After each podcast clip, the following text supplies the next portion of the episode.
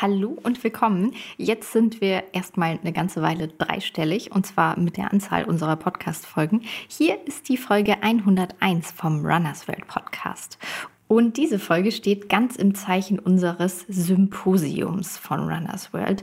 Das hat in diesem Jahr endlich wieder in Präsenz im Rahmen der Messe ISPO in München stattgefunden und ist, das darf man schon behaupten, ein, wenn nicht sogar das große Treffen der Running-Branche. Jetzt will ich aber gar nicht zu viel vorwegnehmen, denn meine lieben Kollegen Hanna Lindemann und Urs Weber haben eine ausführliche Nachbesprechung für euch aufgenommen und als kleines Goodie danach gibt es auch noch zwei ausführlichere Interviews, die Hanna mit zwei unserer Partner beim Symposium geführt hat. Live direkt vor Ort. Also einen besseren Eindruck könnt ihr eigentlich gar nicht bekommen, wenn ihr nicht selbst dabei sein konntet. In diesem Sinne starten wir auch direkt mit dem Thema. Ich bin Ela Wildner und wünsche euch viel Spaß mit dieser Podcast-Folge. Hallo aus München heute beim heutigen Podcast. Wir sitzen nämlich, die Hanna und ich, Urs, sitzen heute in München, weil wir die ISPO besucht haben. Das ist die internationale Sportartikelmesse. Und die ISPO ist nach wie vor die größte weltweite Sportartikelmesse, die es gibt. Und äh, insofern ist das äh, immer ein Highlight für uns, um zu sehen, was so Trend ist. Und äh, Hanna, du bist auch über die Messe gegangen. Sorry erstmal für unsere Stimmen. Ne? Hanna, ich glaube, du hast auch noch ein bisschen belegte Stimme. Ja, ne? genau. Ich äh, habe ja auch schon zwei Tage Messe hinter mir. Immer viel Reden, viel Gewusel. Äh, man hört es meiner Stimme ein bisschen an. Außerdem sitzen wir hier in der äh, Hotellobby, der äh, ruhigste Ort, den wir jetzt hier zum Aufnehmen äh, gefunden haben. Auf jeden Fall ruhiger als auf dem Messegelände, würde ich mal ja, sagen. Unbedingt. Äh, deswegen, falls man im Hintergrund noch ein bisschen Frühstücksgerumpel hört, das sind hier die Hotelgäste. Ja, und die Leute, die tatsächlich jetzt wie wir auch gleich dann nochmal aufs Messegelände gehen, denn die Messe ähm, ist heute der dritte Tag, letzte Tag. Und ähm, wir nutzen das auch nochmal, um durch ein bisschen rumzuschauen, ne, was es so Neues gibt. Ja, ganz genau. Aber äh, gestern waren wir eigentlich gar nicht so viel auf dem Messegelände. Das haben wir eher Montag am ersten Tag gemacht, denn äh, gestern fand das äh, Runners World Laufsymposium statt. Genau, unser Runners World Symposium, das zum neunten Mal jetzt mittlerweile schon echt stattfand. Echt erstaunlich für uns selbst immer wieder. Und das haben wir mal ähm, veranstaltet oder angeregt, ähm, so als Treffpunkt eigentlich für die Running-Branche. Das heißt, da treffen sich all diejenigen aus der Laufszene, die da irgendwie beruflich unterwegs sind. Also das sind Laufveranstalter, natürlich Laufspezialisten, also die Running-Spezialisten aus den Fachhandelsgeschäften, aber eben auch ähm, Hersteller und Handelstreibende. Und ähm, bei dem Laufsymposium ist es so, dass wir von Runners World aus immer so ein bisschen so eine Trendshow machen und gucken, ähm, was zeigen unsere eigenen Marktdaten, die wir jährlich erheben, zeigen also so Trends und Bewegungen im Running-Bereich. Ähm, aber, und das ist dann eigentlich im Zentrum dieses Laufsymposiums, ähm, dort präsentieren sich eben auch ähm, zentrale Akteure, sage ich mal, aus der Running-Szene, also sprich die Partner von unserem Laufsymposium. Und die stellen wir vielleicht mal kurz vor, oder Hanna?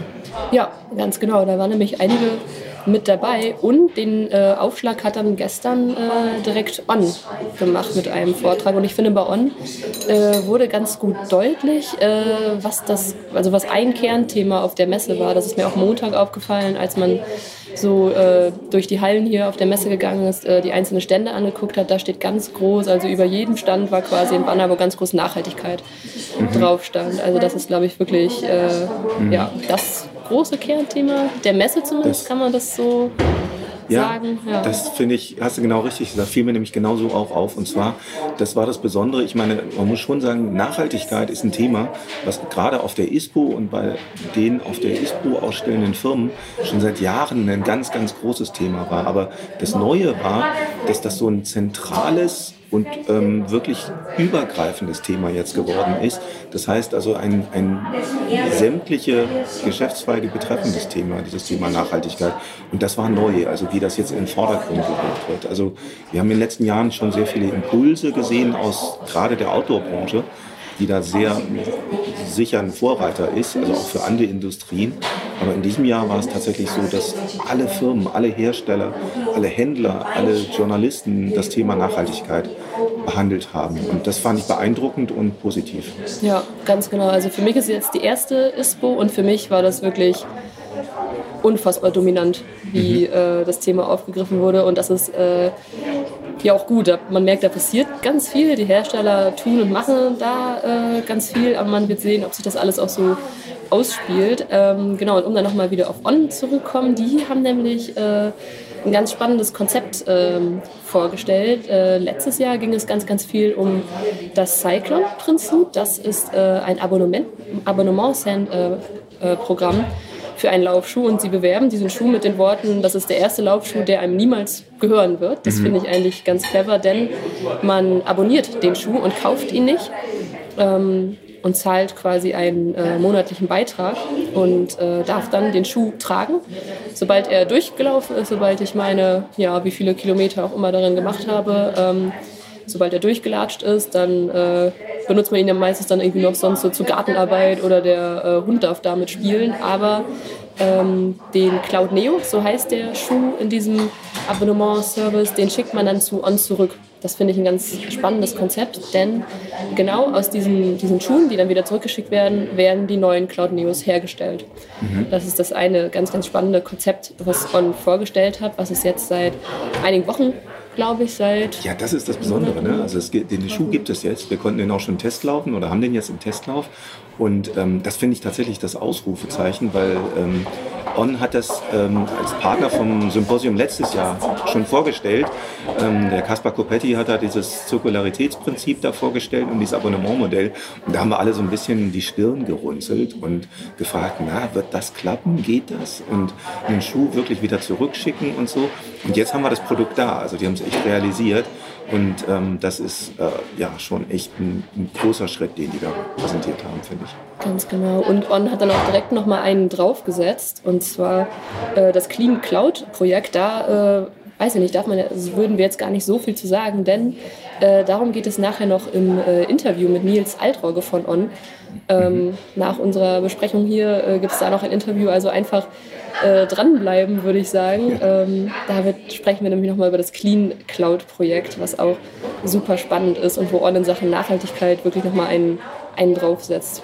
Ja, und ähm, wo man tatsächlich auch sieht, dass die äh, die Bemühungen sehr, sehr ernst nehmen. Der andere Hersteller auch, aber On hat da wirklich sehr große Bemühungen. Der Nils Altrogge ist Head of Technology Innovation, wie sich das so schön nennt, aber wir haben tatsächlich wirklich eine eigene Abteilung geschaffen ähm, um eben äh, in den nächsten Jahren klimaneutral zu werden. Und das haben die sehr überzeugend präsentiert, fand ich klasse. Aber das war nicht das Einzige. On hat äh, sich ja auch mit anderen Sachen noch präsentiert, unter anderem auch mit Athleten, die sie jetzt in ihrem On Athletes Team da fördern und ähm, dargestellt haben. Ja, ganz genau. Und Alexandra Burkhardt war zu Gast und äh, hat ein bisschen erzählt, was hinter den Kulissen bei On äh, sich so abspielt.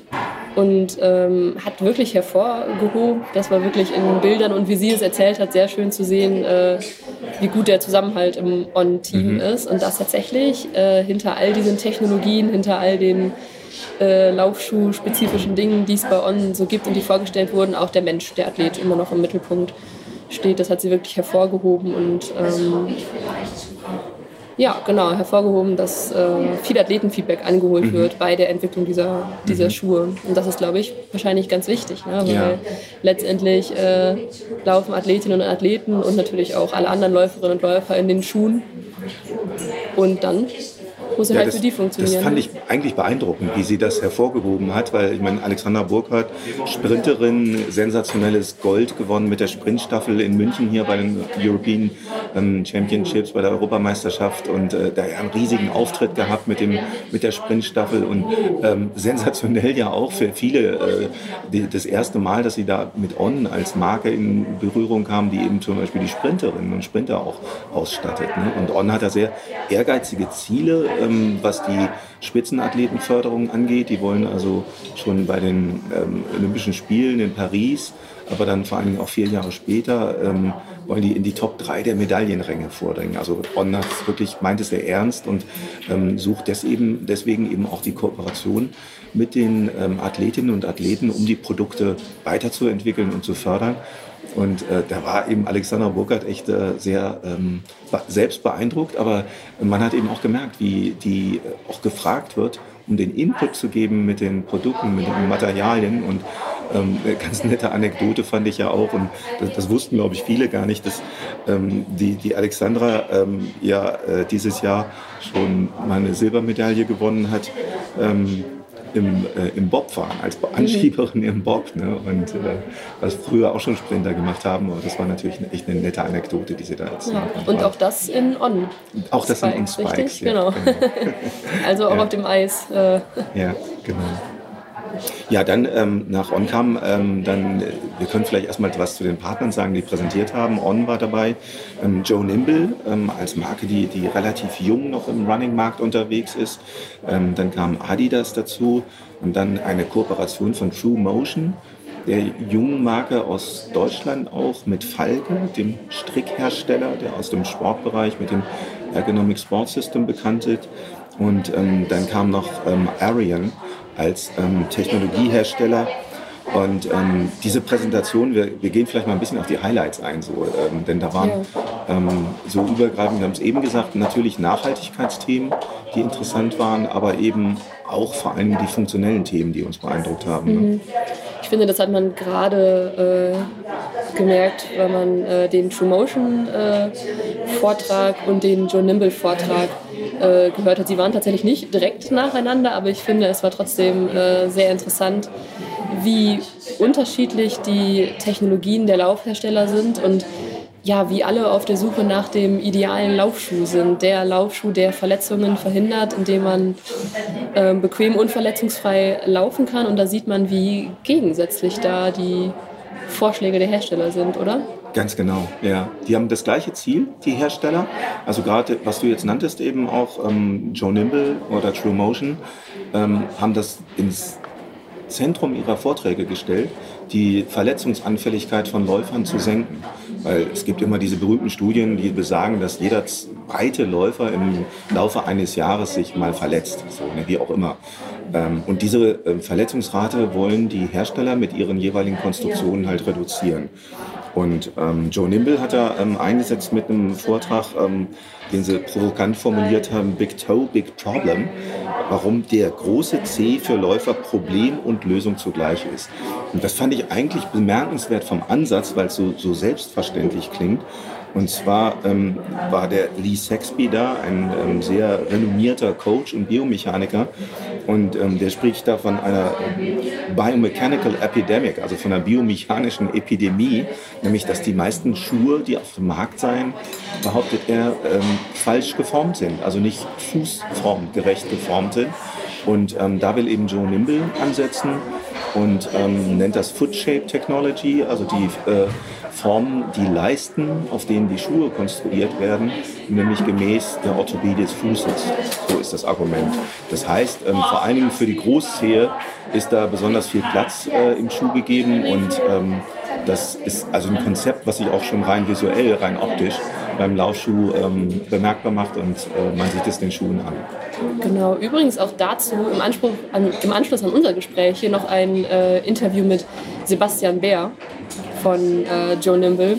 Und da äh, geht es dann auch nochmal um dieses Prinzip und das ist äh, super spannend, genau, weil Joe Nimble äh, stellt diese Zehenfreiheit ähm, ins Zentrum ihrer Technologie und genau, äh, für die ist halt die Zehenfreiheit das äh, Konzept der Verletzungsfreiheit. Ne? Also der Vortrag war auch sehr zahlen- und wissenschaftsgeladen. da wurde wirklich mit äh, Zahlen um sich äh, geschmissen, aber ähm, ist nur ein Ansatz von vielen. Das hat man dann, glaube ich, gestern äh, gemerkt, als es dann um Promotion ging. Mhm. Genau, bei True Motion ging es äh, genau in die gleiche Richtung. Da war auch der Ausgangspunkt, ähm, die äh, Rate der Verletzungen zu reduzieren. Und ähm, True Motion hat daraufhin ein ganz also, ähm, basiertes konstruktionstechnische Konzept, was sie in den Schuhen realisieren, auf biomechanischen Untersuchungen.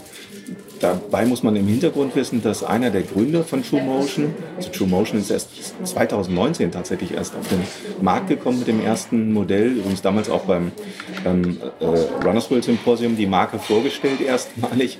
Ähm, und da sind die mit einem revolutionären Konzept auf, äh, aufgetreten. Ähm, und ähm, das basiert eben auf diesen biomechanischen Untersuchungen, die unter anderem ähm, Professor Gerd Peter Brüggemann äh, angestellt hat und äh, auch fortführt. Heute und er ist eben einer der Gründer von True Motion, von der Marke. Und äh, diese Technologie haben sie da jetzt nochmal ins Zentrum ihres Vortrages gestellt.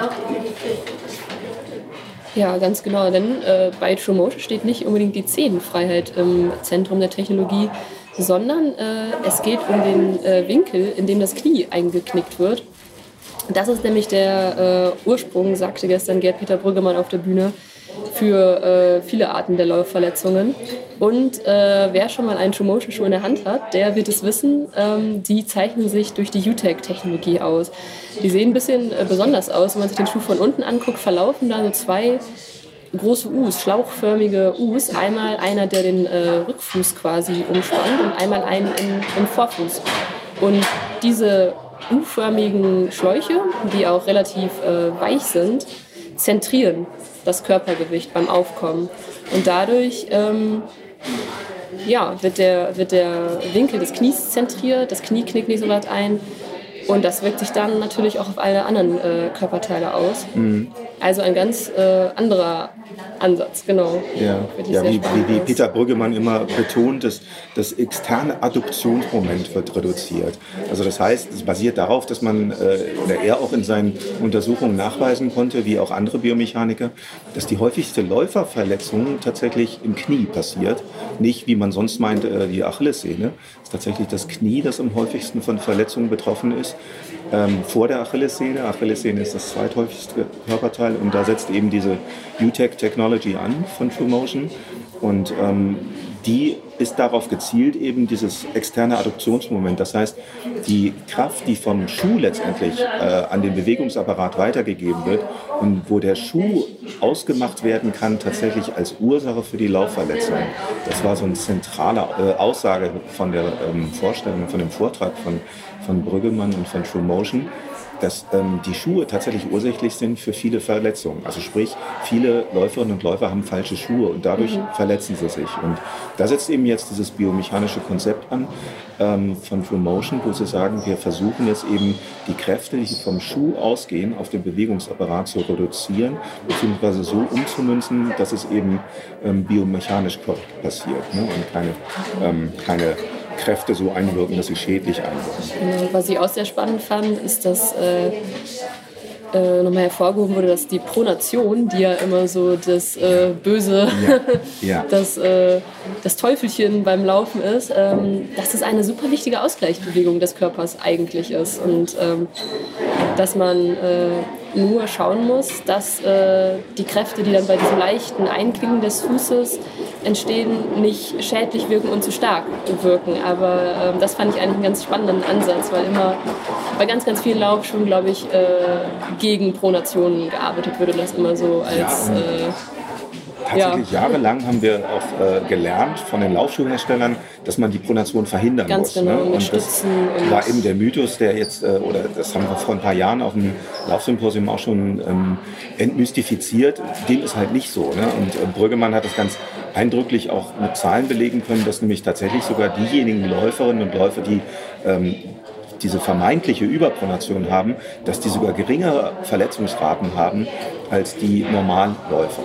Also wobei die, die Supiniere haben die höchste Rate, die, ähm, aber die Überproniere haben eben keineswegs ein höheres Verletzungsrisiko. Und ähm, deswegen braucht man keineswegs unbedingt diese Pronationsstützen im Schuh, die wir jahrelang immer, an die wir jahrelang geglaubt haben, sondern, also Brüggemann sagte ganz ähm, prononciert, im Gegenteil, der Schuh muss sich bewegen, der Schuh muss flexibel sein, der muss dem Bewegungsapparat die Bewegungen ermöglichen, die er machen möchte. Ne? Genau, das sagte der, der Schuh ist kein fester Stuhl, auf den man ja. sich setzt und der sich dann ja. gar nicht mehr bewegt, sondern es ist ein Fahrwerk, was quasi im Idealfall mit dem Fuß zusammenarbeitet. Und da mhm. hat man dann äh, bei Joe Nimble und True Motion äh, zwei von noch ganz vielen anderen Ansätzen. Mhm die äh, es auf dem Laufschuhmarkt gibt. Also ich mhm. fand, das waren so zwei ganz schöne Beispiele, wie, ähm, wie unterschiedlich die Ansätze der Hersteller sind.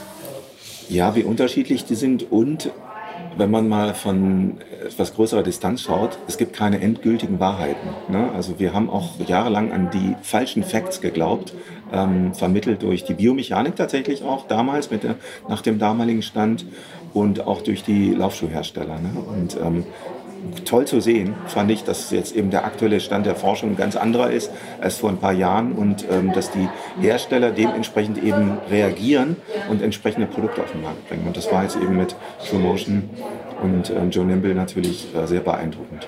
Ich meine, es wäre natürlich praktisch, wenn es den perfekten Laufschuh gäbe, wenn man die Lösung finden würde und jeder Mensch äh, könnte sich in den Schuh stellen und das würde funktionieren. Aber ich denke auch, dass es da mehr um individuelle Lösungen gehen muss. Ja. Das ist, glaube ich, so eine Botschaft, die man äh, letztendlich für sich dann vom Symposium auf jeden Fall auch mitnehmen konnte. Ja. Ne? Dass man gesehen hat, endgültige Wahrheiten gibt es genauso wenig wie den endgültig richtigen Schuh, der für alle Läuferinnen oder Läufer passen Man könnte sagen, leider nicht. Andererseits ja. ist es ja auch super spannend, weil da genau. ja, bestimmt noch ganz viel kommt. Und, äh, ja ganz viel gekommen ist dann auch im nächsten Vortrag von Adidas. Ne? Die Adidas hatte eine ganz andere Fokussierung oder einen anderen Ansatz. Und zwar war der Adidas-Vortrag unter der Überschrift From Haile to Paris, From Fast to Adi Zero zu Adi Zero Fast. Und die haben also vor allen Dingen sich in ihrer Vorstellung da, der Simon Lockett hat dort äh, präsentiert, das ist der ähm, Global Category Director Running Footwear, also der ist für die ganzen Speed-Modelle zuständig und ähm, der hat so ein bisschen den Bogen mal gespannt von den Speed-Modellen von früher bis heute und hat vor allen Dingen auch gezeigt, was die heute so für Technologien einsetzen, ähm, um eben die Athleten zu ihren Topleistungen äh, zu befördern. Mhm. Genau, es ging auch ganz viel um Rekorde und was muss ein Schuh können, um wirklich das Maximum an Schnelligkeit aus mhm. Athletinnen und Athleten rauszuholen. Also das stand bei Adidas, glaube ich, schon im Fokus, aber auch ähm, ein bisschen ähnlich wie bei On eigentlich. Ähm, wie wird der Schuh oder wie werden die Schuhe in Zusammenarbeit mit den Athletinnen und Athleten entwickelt? Ja. Also das stand auch mhm. nochmal im Mittelpunkt, dass ganz, ganz viel Feedback eingeholt wird und dass die mhm. Athletinnen und Athleten wirklich explizit da ihr Feedback geben mhm. sollen und dürfen, mhm. damit am Ende genau diese Höchstleistung von den Athletinnen und Athleten erbracht werden können überhaupt.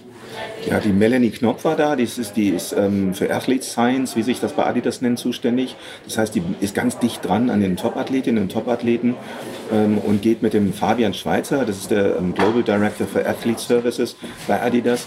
Die sind ganz viel in der Welt unterwegs und ähm, schauen, wie die Athleten ähm, vor Ort trainieren. Also die sind dann ähm, in Kenia, aber auch in Asien, in Südamerika, überall dort, wo die Athletinnen und Athleten trainieren und haben dort eben auch sehr eindrücklich dann Bilder gezeigt und Filme gezeigt, wie sie dort so Tests machen mit den Athletinnen und Athleten vor Ort und äh, die Schuhe dann immer wieder ausprobieren, ähm, optimieren, verändern und äh, wie das Athletenfeedback dort eingeholt wird. Unter anderem auch von einem Gast, den sie da mitgebracht hat. Und das war ein ganz toller und super sympathischer Auftritt, fand ich, von äh, Miriam Datke, der Goldmedaillengewinnerin ähm, der Frauenmarathon. Mannschaft bei den European Championships in München, die sensationell da Vierte wurde. Genau, ich glaube, die ne? Bilder haben wir alle noch vor Augen, oh, wie sie da wirklich ja, ja. auf einen super starken vierten Platz dann noch äh, ja. Gelaufen ist. Ja, genau. knapp an der Bronzemedaille vorbei. Aber die Miriam Datke, junge Läuferin ja auch noch, war übrigens jetzt am Wochenende gerade bei den Crossmeisterschaften auf für sie ungewohnten Terrain, Dritte geworden, sensationell. Und hat sich da total super positiv und sehr sympathisch präsentiert und hat auch so ihren Ansatz gezeigt, ähm, wie sie mit dem Material umgeht, ne? beziehungsweise wie sie das Material, den Laufschuh auch nutzt. Das fand ich super spannend. Genau, und hat herausgestellt, dass da wirklich eine sehr enge Zusammenarbeit äh, auch besteht zwischen äh, der Technologie der Schuhe und genau den Menschen hinter dem Schuh, die dann letztendlich äh, drin laufen. Das war wirklich sehr spannend. Hat aber auch zugegeben, die Miriam, dass sie da in ihrer eigenen Trainingsdokumentation manchmal so ein bisschen, das fand ich auch wirklich äh, super nett, weil natürlich äh, sind die Athletinnen und Athleten dazu angehalten, alles immer genau zu dokumentieren, ihr Training. Ähm, ihre Umfänge und äh, da sagte sie, da ist bei ihr noch Luft nach oben. könnte noch etwas besser Das fand ich so super sympathisch. Ne? Also sie hat so auch ihre Zweifel äh, so geäußert. Ne? Also zum Beispiel auch mit dem Thema, was wir nur zu gut kennen, weil wir natürlich über das Thema Carbon-Schuhe, Wettkampfschuhe gesprochen haben und ähm, wo es so ist, dass wir mittlerweile aus den eigenen Tests auch vom Runners World Team ja wissen, dass die Schuhe ähm, sehr stark dafür verantwortlich sind, dass man so im, im rückwärtigen muskulären Bereich oder auch bei den Sehnen ähm, dorsal ähm, Problema Probleme bekamen können äh, durch die Versteifung der Mittelsohlen. Und das hat sie auch bestätigt. Sie war also anfangs auch sehr skeptisch, mit diesen Schuhen zu laufen, aber mittlerweile natürlich nutzt sie die Technologie oder hat eben auch gemerkt, mhm. dass sie das zu schnelleren oder besseren Leistungen befördern kann.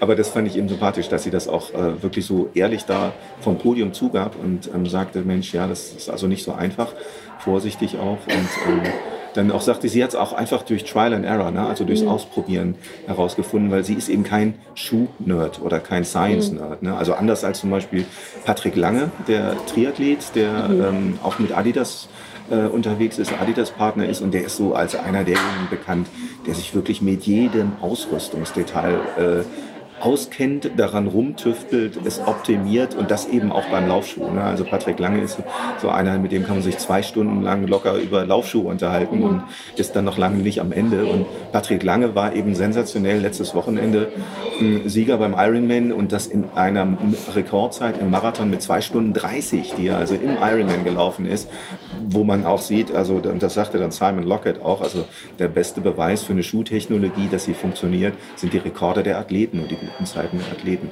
Das, mhm. Dem kann man natürlich nicht widersprechen. Also Rekorde, schnelles Laufen auf jeden Fall bei Adidas. Genau.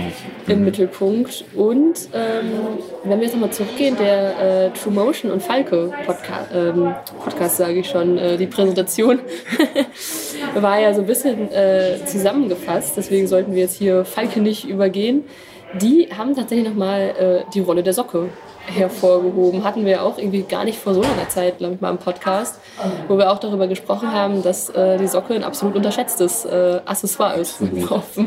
Ich fand das eine super Präsentation von Falke da. Also Falke, ein ganz altes, traditionelles, sauerländisches Strickwarenunternehmen, die sich aber bereits in den 90er, 80er Jahren tatsächlich als einer der ersten überhaupt weltweit mit dem Thema Laufsocke speziell beschäftigt haben und so ein bisschen so einen Rückblick gezeigt, aber eben auch jetzt so einen Einblick über ihr großes Sortiment an speziellen Laufsocken und worauf es dabei ankommt. Und äh, zum Beispiel so, so, da kamen auch so Banalitäten. Deswegen fand ich das so gut, dass Falke da präsentiert, so Banalitäten wie, dass viele Hersteller zwar rechts und links auf die Socke draufschreiben, mhm. die werden aber nur unterschiedlich geformt, ja. die werden nicht unterschiedlich mhm. gestrickt, ne, wie das eben bei Falke der Fall ist, dass die Socke eben speziell anatomisch für den linken und rechten Fuß und übrigens auch für Männer und Frauen speziell gestrickt ja, werden. Ganz genau. Ganz wichtiger Aspekt. Ich glaube, das äh, muss man auch selber so ein bisschen ausprobieren, weil ich äh, muss auch zugeben, da hatte ich früher äh, die eine Laufsocke im Schrank in äh, vier, fünf Paaren. Und äh, wenn man dann das erste Mal anfängt, in äh, ja, spezifisch hergestellten Laufsocken äh, zu laufen, mhm. das macht einen Unterschied. Und es gibt ja auch ganz, ganz große Unterschiede in der Materialdicke zum Beispiel. Mhm. Dünne Laufsocken, dicke Laufsocken, die dann zum Beispiel auch mit zur Dämpfung äh, beitragen. Das muss man ja auch sagen. Also mhm. je nach äh, Material ähm, hat das auch noch Einfluss zum Beispiel auf äh, die Dämpfungswirkung, die man ja eigentlich sonst eher im Schuh erwartet. Ja, und das fand ich das Beeindruckende, dass ähm, Falke und True Motion sich jetzt zusammengetan haben, sich zusammen hingesetzt haben und geguckt haben, welche Sockenkonstruktion passt zu der Technologie des Schuhs, eben gerade zu der eben schon genannten ähm, UTech Technology von True Motion. Und Falke hat eben dementsprechend eine Socke gestrickt, die die Technologie, technologische Idee des Schuhs fortsetzt in der Socke. Und diese Einheit eben aus ähm, Socke und Schuh nochmal wieder ähm, das Dämpfungsverhalten, das Bewegungsverhalten biomechanisch optimiert. Und das fand ich sehr, einen sehr logischen Ansatz. Ähm, übrigens auch deshalb, weil die Manon Schutter, die da präsentiert hat, selbst passionierte äh, Läuferin und auch Ultraläuferin, ähm, die, die ist noch gar nicht so lange bei Falke und die hat auch gesagt, ist, wie du jetzt eben, es hat ihr total die Augen geöffnet, als sie da anfing und gesehen hat, was die Socke tatsächlich bewegen kann. Ne? Ja. Also sowohl tatsächlich im Wortsinne bewegen kann, mhm. ähm, weil viel hat auch mit Propriozeption zu tun, aber eben auch im Bereichen Dämpfung und Schutz des Fußes. Genau. Also die Socke nicht zu unterschätzen. Ja. Doch ja. wichtiger im Laufregal, ja. Äh, als man denkt. Genau. Do Socks really matter, haben die ihren Vortrag mhm. genannt. Ne? Also sind, machen Socken wirklich den Unterschied und haben dann eben auch ähm, wissenschaftlich einen Ansatz gezeigt, ähm, wie man das beweisen kann, belegen kann, auch, dass die Socken tatsächlich so mhm. wichtig sind. Im nächsten Vortrag ging es ja auch um sehr viel um Wissenschaft. Ne? Das war Arian. Mhm. Und ähm, Are you ready to change perspectives? War da die ein bisschen provokante ähm, Formulierung. Bei Arian ging es um was ganz anderes. Da ging es um Hightech. Da ging es um die Sammlung von Daten, biomechanisch, wie Läuferinnen und Läufer laufen, wie sich der Körper bewegt und die Nutzung dieser Daten zur Auswahl von Laufschuhen und zur Optimierung ähm, des persönlichen Laufstils, aber vor allen Dingen auch zur richtigen Laufschuhauswahl.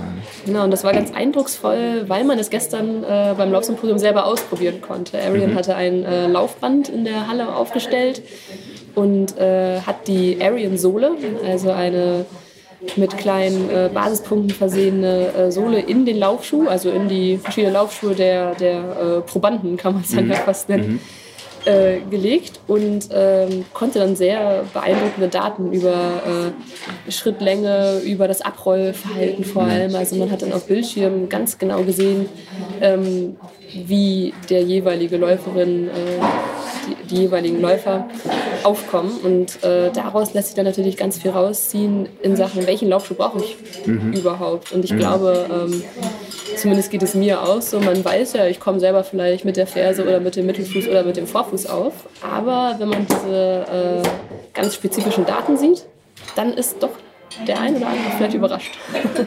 Ja, und ich, ich war erstmal überrascht, dass das mittlerweile ähm, in dieser Technologie für jedermann anwendbar verfügbar ist. Ne? Mhm. Also wir kennen so aus manchen sehr guten Laufgeschäften diese Druckmessplatten, ne, wo man so drüber läuft.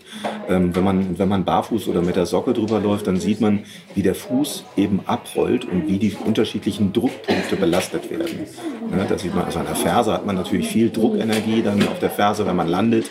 Ähm, die höchste Energie ist dann beim Abstoß, idealerweise dann über die Großzehe, ne, also beim Ballen die Großzehe.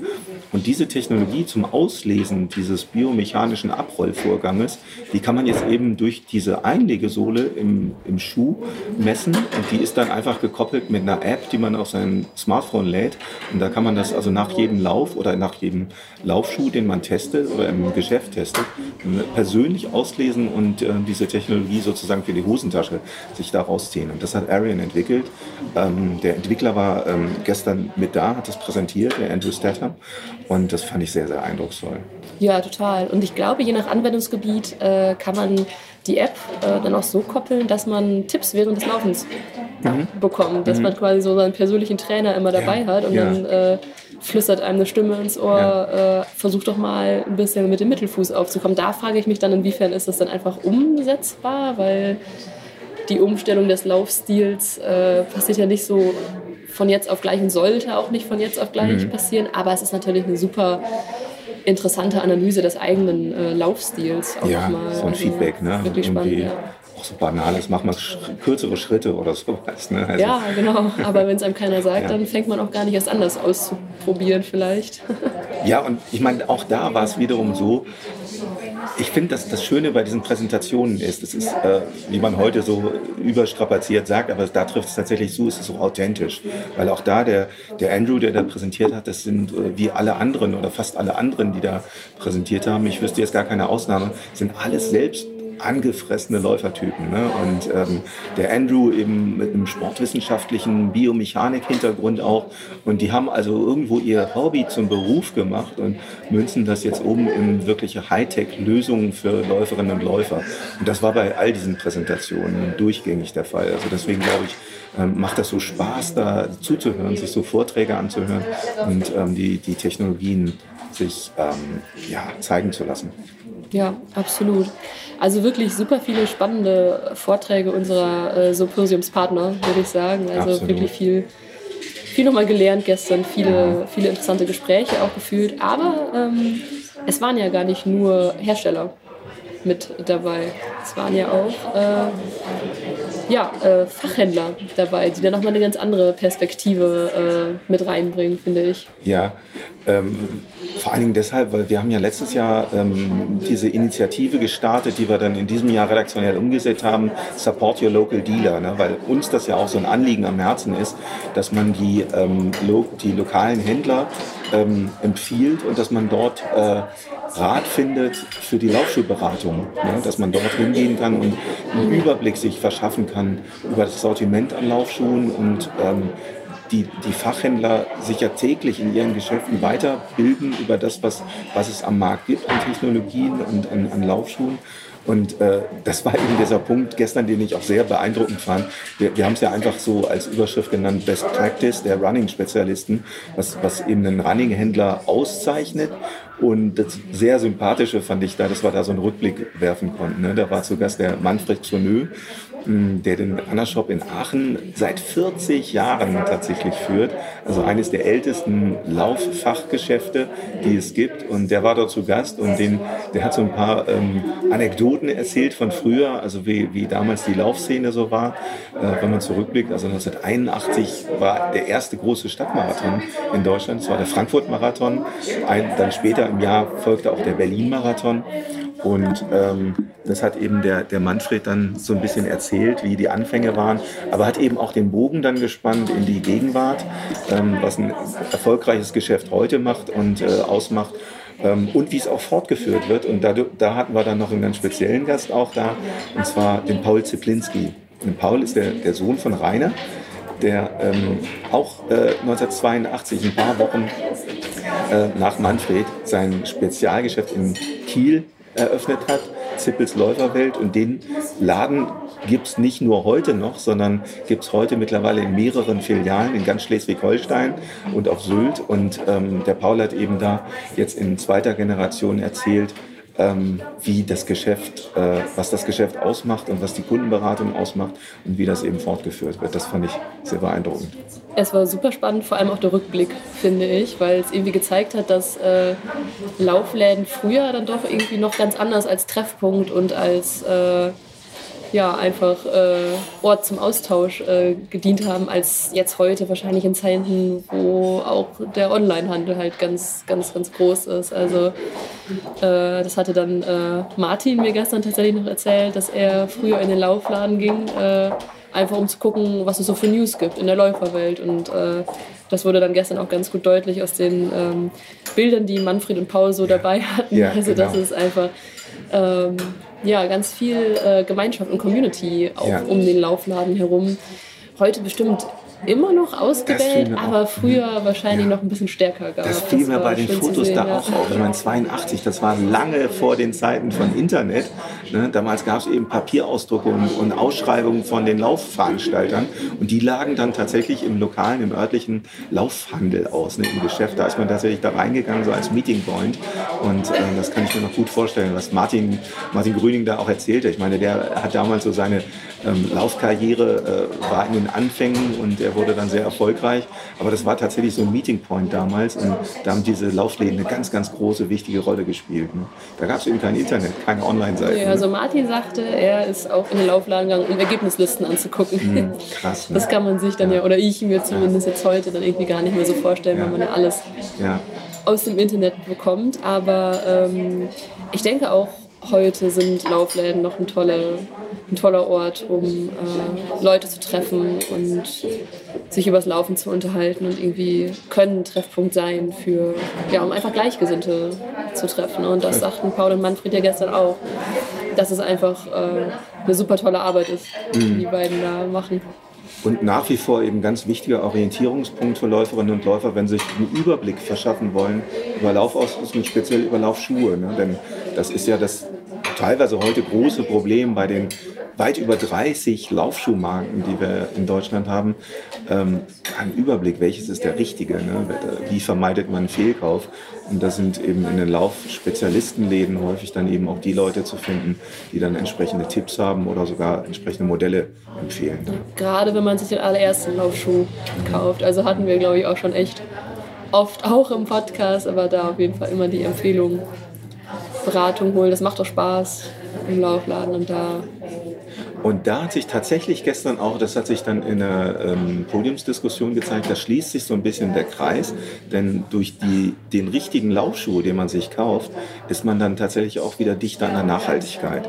Denn mhm. den Laufschuh, den man am längsten nutzt, am meisten nutzen kann, das ist letztendlich das nachhaltigste Produkt, was man sich anschafft. Ne? Denn stimmt, ja. die meisten Laufprodukte, ähm, die wir nutzen, sind auch heute noch erdölbasiert in der Produktion.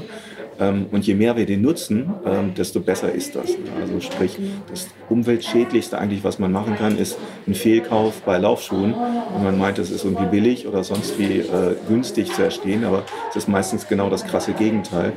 Ähm, die Investition in gute Laufschuhe das wissen wir aus der Geschichte auch, äh, die lohnt sich immer ne? und ist letztendlich das Nachhaltigste, was man als Läufer machen kann. Ja, das stimmt. Und ähm, genau, dann in der Podiumsdiskussion am Ende des Tages äh, mit äh, Vertretern aus allen Vortragenden, äh, kann man so sagen, ähm, wurde das auch nochmal aufgegriffen, ne? dass sich da das, wie du gerade sagtest, so ein bisschen schließt, Nachhaltigkeit und die Suche nach dem richtigen Laufschuh, die beiden großen Themen, könnte mhm. man sagen, gestern. Mhm. Ähm, ist auf jeden Fall auch, äh, den richtigen Schuh muss man erstmal finden. Und mhm. wenn man ihn gefunden hat, dann ähm, ja, ist das eine gute Art, damit umzugehen. Also einfach einen Schuh lange tragen und bei Bedarf kaufen. Und auch da wieder fand ich beeindruckend ähm, tatsächlich das durchgängige Bemühen der Hersteller auch in diesen Nachhaltigkeitspunkten. Ein Beispiel war zum Beispiel Joe Nimble, die sich jetzt anstellen, die Produktion der Laufschuhe tatsächlich auch nach Deutschland zurückzuholen. Mhm. Es gibt ganz wenige Marken, die das machen. Lunge zum Beispiel, eine kleinere Marke, produziert in Mecklenburg-Vorpommern, aber Joe Nimble will das eben auch. Und ähm, es gibt andere sehr große Marken tatsächlich auch, die da auch dran sind, ne? Die die Produktionsstätten auch äh, mittelfristig in Europa zumindest aufbauen werden, ob in Portugal oder Rumänien zum Beispiel. Ähm, und da war Falke dann auch wieder ein gutes Beispiel als Strickwarenhersteller. Sämtliche ähm, Sportsocken, die die produzieren, werden in Europa hergestellt. Und die meisten sogar tatsächlich auch in Deutschland.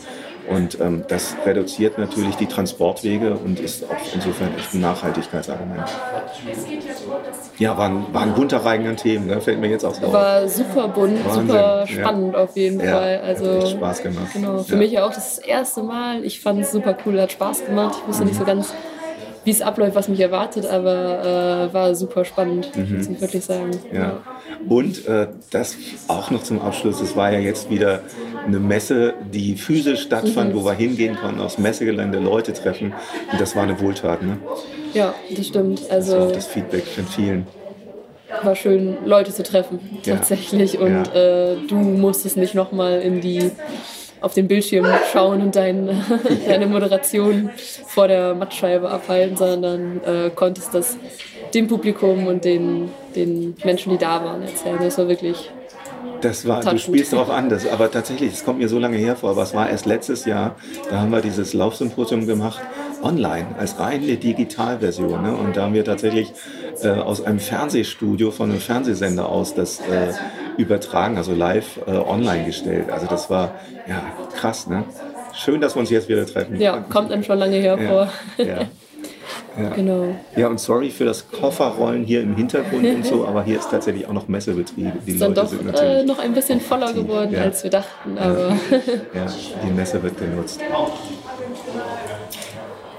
Ja, tolles Fazit auf jeden Fall. Ne? Also es war gut, dass wir uns da getroffen haben.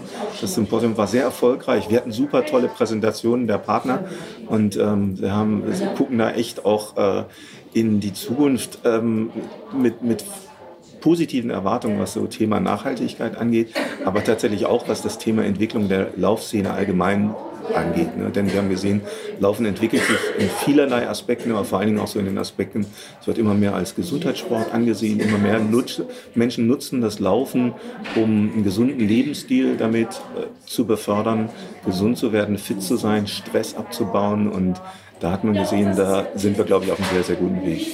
Ja, das glaube ich auch. Und jetzt geht es nochmal zurück auf die Messe. Jetzt ab auf die Messe, ja. noch einmal schauen. Ja, wir schauen nochmal rum und berichten. Im Podcast direkt vom ISPO-Gelände sprechen wir nun zunächst mit Nils Alsrogge, Leiter im Innovationsteam beim Schweizer Laufschuhhersteller On. Herzlich willkommen, Nils. Schön, dass du dir Zeit nimmst für uns. Ja, schön, dass ich da sein darf. Genau, und Nils, du kommst gerade frisch von der Bühne unseres Laufsymposiums und äh, hast dort unten gerade, wir sitzen jetzt in so einem kleinen äh, Kämmerlein, abgetrennt vom Symposiumsraum. Und ähm, Dort unten hast du gerade gemeinsam mit anderen Vertretern von On und Alexandra Burkhardt einen äh, Vortrag über On gehalten, über eure aktuellen Arbeiten, über äh, viele Zukunftsgedanken und äh, das war sehr, sehr spannend. Und ich würde sagen, es war sehr deutlich, was euer Vortrag ähm, mit, unter, mit unter anderem für ein Kernthema hatte, und zwar das Thema Nachhaltigkeit. Das habt ihr euch als Unternehmen, als ähm, Laufunternehmen wirklich auf die Fahnen geschrieben. Und das ist, wenn es um Laufschuhe geht, wirklich kein leichtes Thema. Denn die Materialien, aus denen der Laufschuh besteht, von EVA-Schaum bis zum Schnürsenkel, bestehen nun mal meist ähm, aus Erdöl oder haben einen fossilen Ursprung im Erdöl. Es ist also gar nicht so einfach, hier Lösungen zu finden. Und ihr habt ihr als Unternehmen vor kurzem ein sehr spannendes äh, Projekt gelauncht, und zwar das Projekt Cyclone. Kannst du kurz erklären, was es damit auf sich hat? Genau, Cyclone ist unser Programm, äh, über den, dass du Schuhe beziehen kannst, die dir niemals gehören werden. Bedeutet, das erste äh, Running Shoe Subscription oder äh, Mietmodell, mit dem du Schuhe bekommst und wenn die Schuhe ausgetragen sind, dann schickst du sie zurück und du bekommst einen neuen. Und wir sind jetzt gerade mit dem ersten Modell auf den Markt gegangen, mit dem Cloud Neo. Und das Besondere daran ist, dass der Cloud Neo völlig rezyklierbar ist. Er besteht aus einer Polymer, also einer Plastikfamilie, so dass der Schuh im Ganzen rezykliert werden kann. Und äh, nicht nur, dass der Schuh rezykliert werden kann, sondern er besteht noch dazu mit über 50 Prozent aus einer biobasierten Ressource, und zwar der Rizinusbohne, dem Rizinusöl. Da, und somit ist äh, Cyclone jetzt äh, für, für jeden erhältlich und jeder kann sich äh, anmelden. Und das heißt, den Cyclone kann ich dann eine ganze Weile laufen, bevor ich ihn wieder an euch zurückschicke. Genau, genau so ist es. Generell hat der Cloud Neo eine, eine Haltbarkeit wie jeder andere Laufschuh. Natürlich hängt es davon ab, wie schwer der Läufer ist, wie viel er läuft, was für einen Laufstil er hat. Aber letztendlich, äh, wenn der Schuh ausgelaufen ist, dann kannst du dich bei uns melden. Sehr, sehr einfach. Online passiert das. Wir schicken dir direkt einen neuen Schuh zurück. Und mit dieser Verpackung, das so ist das Ziel, kannst du dann den Schuh wieder äh, an uns zurückschicken. Also du bekommst erst einen Schuh, bevor du deinen alten abgeben musst, sodass du eigentlich keine Lücke dazwischen hast, wo mhm. du keinen Laufschuh zum Laufen hast. Mhm. Ja, wirklich ein sehr spannendes und vor allem noch nie dagewesenes äh, mhm. Projekt im Bereich von Laufschuhen, würde ich sagen. Und du sagtest gerade schon, der äh, Cloud Neo ist äh, biobasiert mhm. und die wollt damit möglichst weit weg von fossilen Ausgangsstoffen. Mhm. Und jetzt setzt ihr mit einem neuen Projekt, was ihr gerade im Vortrag auch schon so ein bisschen angeteasert, angekündigt habt, direkt noch einen obendrauf, noch ein neues Projekt in Sachen Nachhaltigkeit. Ähm, und das äh, ist das Clean Cloud Projekt. Äh, kannst du da erklären, was das für einen Grundansatz hat? Ja, genau. Also vielleicht um einen Schritt zurückzugehen, was ist unsere Strategie? Bei On, wir glauben daran, wir müssen weg von fossilen Ressourcen wie Erdöl, wo heutzutage 99 Prozent der Produkte bestehen aus Erdöl. Äh, wir wollen dafür Alternativen finden und gleichzeitig wir wollen in die Richtung der, der Zirkularität. Cyclone, das Programm, steht für uns, alle unsere Produkte, die in Zukunft rezyklierbar sind und die wir zurücknehmen. Und Clean Cloud ist jetzt ähm, ein Projekt in dem Bereich, wo wir eindeutig weg von fossilen Ressourcen möchten. Und der, der Kern, der Ausgangsgedanke ist, alle Materialien auf dieser Welt bestehen aus Kohlenstoffatomen. Ich werde jetzt nicht noch, noch viel chemischer, aber letztendlich alles besteht aus äh, Kohlenstoffatomen. Wer sich an den Chemieunterricht von früher erinnert, da sind die Cs. Ja? Und äh, Im Moment holen wir diese Kohlenstoffatome, um Materialien wie Plastik, wie die Schäume, wie äh, Obermaterialien herzustellen aus Erdöl. Aber es gibt auch noch andere Ressourcen, wo wir Kohlenstoffatome herbekommen. Und wir haben uns überlegt, warum nehmen wir die nicht von, von irgendwelchen Abfällen? Und was ist der größte und problematischste Abfall, der einen großen Einfluss auf die Klimaerwärmung hat? Das sind Kohlenstoffemissionen, CO2, Kohlenmonoxid äh, und, und auch weitere Gase.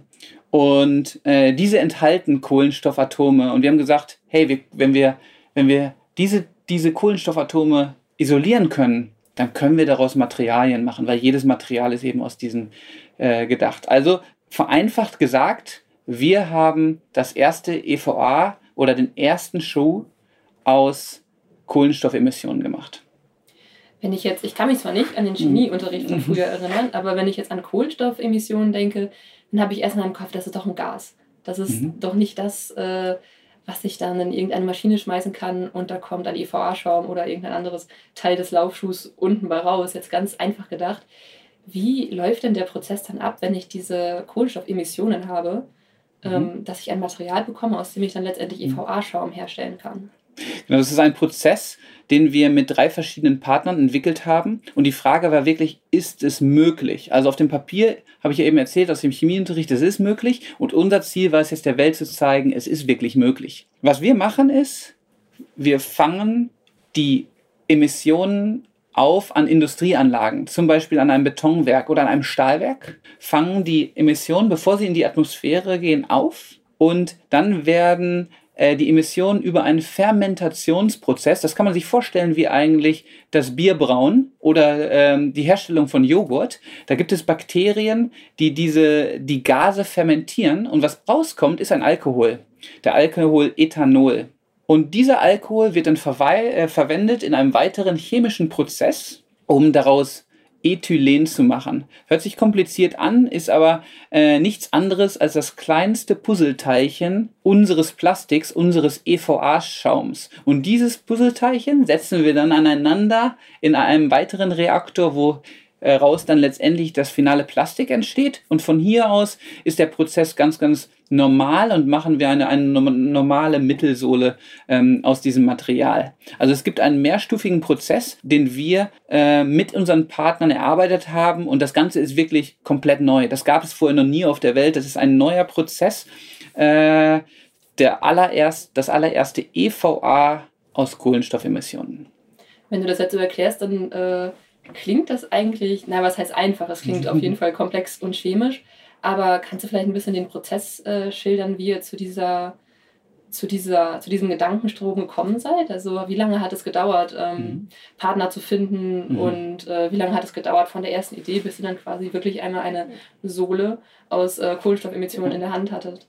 Ja, wir sind äh, vor, vor über vier Jahren damit angefangen und hatte eben diese verrückte Idee, diese, diese Idee, jedes Material auf der Welt besteht aus Kohlenstoffatomen, warum sollten wir CO2 und Kohlenstoffemissionen nicht dafür nutzen können. Wie waren die Reaktionen äh, darauf, auf diese Idee? Viele, also viele Leute auch aus der Wissenschaft und aus der Industrie haben erstmal äh, gelacht, haben gesagt, ja, ja, auf dem Papier ist das möglich, mhm. aber äh, in der Industrie ähm, bisher gibt es, gibt es diese Lösung nicht äh, alles müsste eigentlich von Grund aus entwickelt werden oder Prozesse, die bekannt sind, wieder neu aneinander gesetzt mhm. werden. Und es ging eigentlich darum, nicht nur die richtigen Partner zu finden, sondern auch die richtigen Prozesse. Und wir sind ganz, ganz, ich sage jetzt simpel angefangen. Ich, wir haben einen ähm, Expertenworkshop gehalten, wo ich Vertreter aus der Chemieindustrie, aus der Forschung, aus der ähm, Biochemieindustrie eingeladen habe.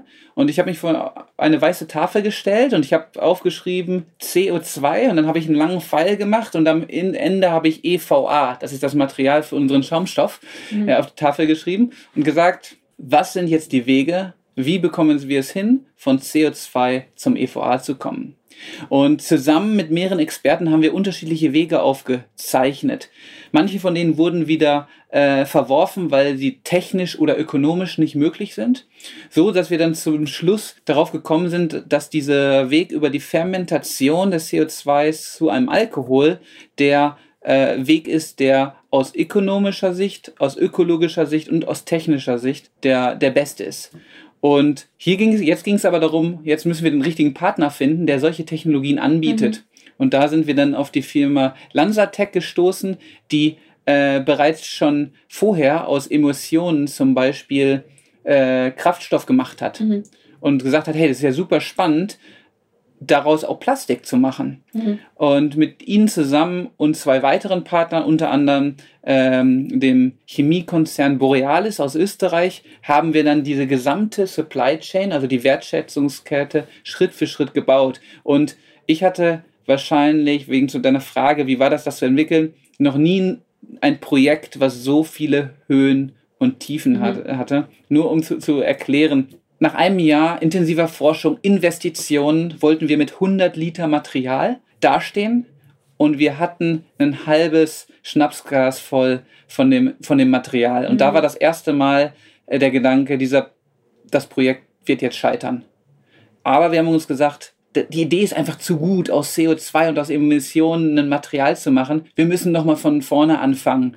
Das heißt, wir haben eigentlich wirklich versucht, nie aufzugeben und neue Wege zu finden. Äh, und letztendlich konnten wir jetzt der Welt zeigen, äh, dass es möglich ist. Also es, es war eine wirkliche Achterbahnfahrt für jeden Ingenieur und jede Person, die daran gearbeitet hat. Mhm.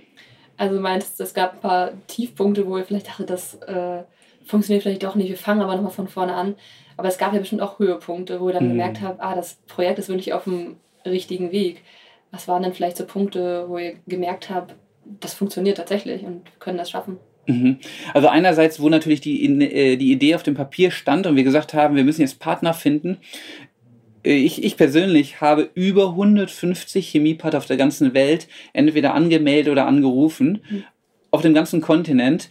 Und ähm, als ich dann den Kontakt zu unseren jetzigen Partnern gefunden habe, Lanzatec, und sie mir, dass die ersten waren, die gesagt haben, die Idee ist gar nicht so abwegig, mhm. wir könnten eigentlich die Lösung haben, das war definitiv ein, ein Hochpunkt, wo das erste Mal jemand gesagt hat, hey, es ist möglich.